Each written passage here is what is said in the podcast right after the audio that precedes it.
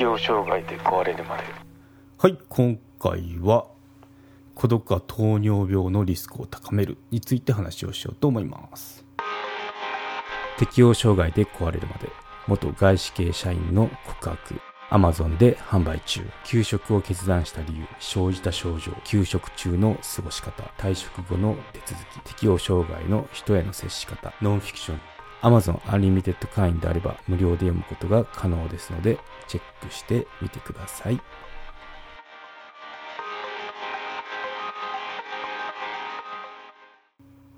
はい。孤独は糖尿病のリスクを高めるということで、まあ、メンタルヘルスを扱っているこの番組なんですけど、まあ、その孤食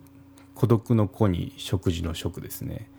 はそのメンタル的にも良くないよとか言われてると思うんですけど、まあ、それに対してその、まあ、じゃあどういうリスクあるのっていう中で糖尿病のリスクを高めるよっていうものがあったので取り上げてみようと思いますね。はい。まあ、だいぶコロナも落ち着いてきたんで、まああの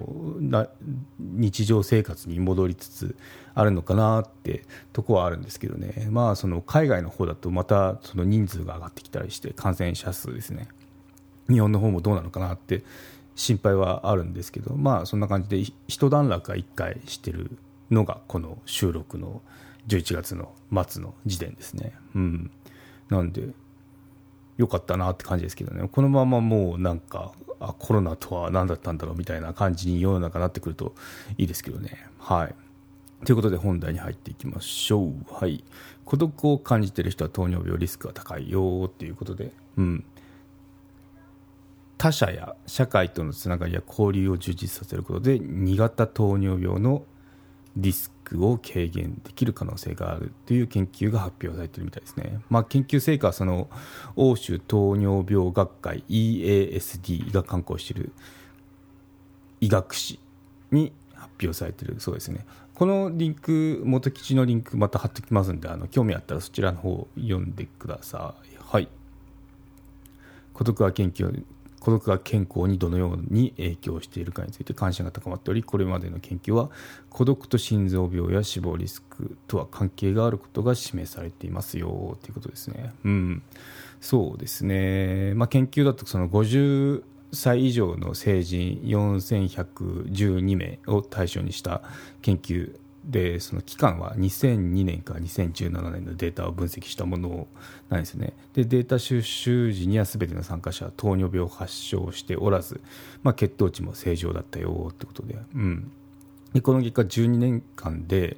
264人が2型糖尿病を発症したみたいですね、うん、孤独を感じている人は2型糖尿病の発症リスクが41%ですね。41ですね。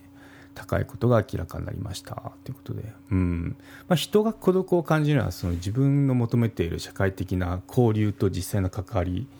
相とのそのバランスが取れなくなって社会的ニーズが満たされてないな、まあ、寂しいなって実感した時だったりしますよね。うん、でアメリカの成人3人に1人、まあ、3分の1ですね。とあとイギリスだったら5人に1人が孤独を感じる時気がしばしばあるよっていうことを答えてるそうですね。うん。まあ日本でもそうですよね。うん。で、じゃあどうすんのってことだ。まあ孤独だなって、まあ人間誰しもその生きていけばあの感じる時あると思うんですけど、まあ、そこでその体にまつわることに対してケアしなきゃいけないよってことでよくそのよくそのその体体っていうかそのなんて言うんだろう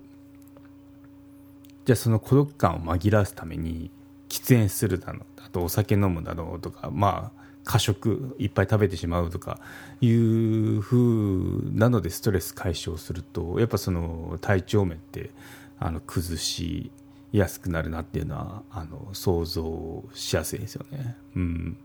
なのでまあ、そうならないために元からその、まあ、喫煙とかそのお酒とかに逃げる前にそのストレス自体をどうにかしましょうねってことで,、うん、でやっぱその孤独に関して言うとその人間関係でどうにかなるっていうのがあるみたいですね。その孤独孤立一人暮らしや2型糖尿病の発症にその関連性があるのであれば、まあ、そういった環境っていうのをまあ改善するっていうのがあの一つの有効な手段になると思いますよね。うん、特にあの会社だったらあこなんかその私もちっちゃいとこから大きな会社勤めてて思ったのが強いチームっていうか強い会社っていうのはあここが違うなって思ったのがあるんですよね。っていうのがあの大きな企業いた時って、まあ、もう一部署っていうか、まあ、一つのその机並べてた島ですよね島って呼んでるんですけど島自体がもう和気あいあいとしててでご飯も一緒とかいうそういったのがあのあってそこって結構その孤立感とか疎外感を感じさせないその一つの機能になったんじゃないかなって私この記事読んで思ったんですよね。っていうのはあの大きなそのメーカーにいたんですけどその時ってすごいもうあの良かったんですよね。っていうのは何が良かったのかなって、まあ、その考えてみると一緒にランチとか、まあ、大きな会社なんで社員食堂とかもあってじゃあお昼なんでみんな行きますか？とか言ってその一緒に食事を食べて同じ釜の飯を食うってあるじゃないですか。あの状態なんですよね。でまあその、まあ、仕事は仕事の時間に、まあ、仕事の話をするんですけど、まあ、そのご飯食べてる時っていうのはもう全然仕事抜きの話っていうのをするのがお作法みたいな感じでしたね、うん、一方そのちっちゃい会社に行ったんですよね。ベンチャーみたいな。の時っていうのはもうご飯食べる時間もまあ人それぞれ、まあ、外資っていうのもあったんで、まあ、その個々が、まあ、個々っていうかその、うん、個々か個人がその尊重されるような感じっていうのはなんか聞こえがいいんですけども要は一人で、まあ、その背中を丸め飯食ってましたよっていう状態だったんですよね。となるとやっぱなんかこうギスギスした感じになってたりしたんですよね。なので私、まあ、マネージャーやってたんですけどその時にあの心がけてたことっていうのがその、まあ、チームだったら一緒に飯食おうねっていうことでご飯の時間はご飯の時間っていうのを決めてましたね。大体そうですね、まあ、12時半くらいだったかな、うん、ちょっとあの渋谷にいたんであのあんま混まない時間帯がいいよねってことでちょっとずらしたんですけどねお昼を、うん、な感じでその一緒にご飯食べるようになってあの良くなりましたよね。もともと立ち上げだったんで最初が肝心じゃないですか。なんでそのそういった文化ができたっていうのがその、まあ、チームを和気あいあいとしてあのもう今そのチーム離れて独立してるんですけどいまあ、だに LINE とかたまに元気してますか？とか来る関係性なんであの、まあ、上司といえども その人からしたら私は上司だったんですけどそういった関係がこの会社を離れてもついてるっていうのはまあ一つの良い結果かなって思いますね。うん。そうですね。なんでまあ食事っていうのはあの大事だし、まあ、一人で食べないっていうのは大事だなっていう思い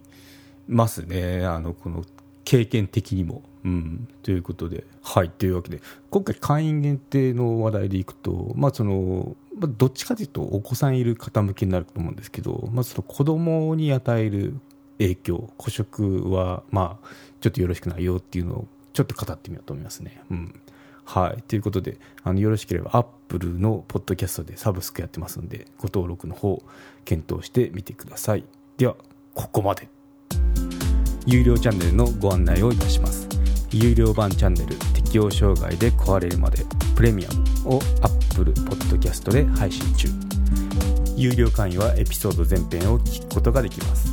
また、有料会員のみのエピソードも用意しておりますご登録して応援いただけると励みになりますのでどうぞよろしくお願いいたします。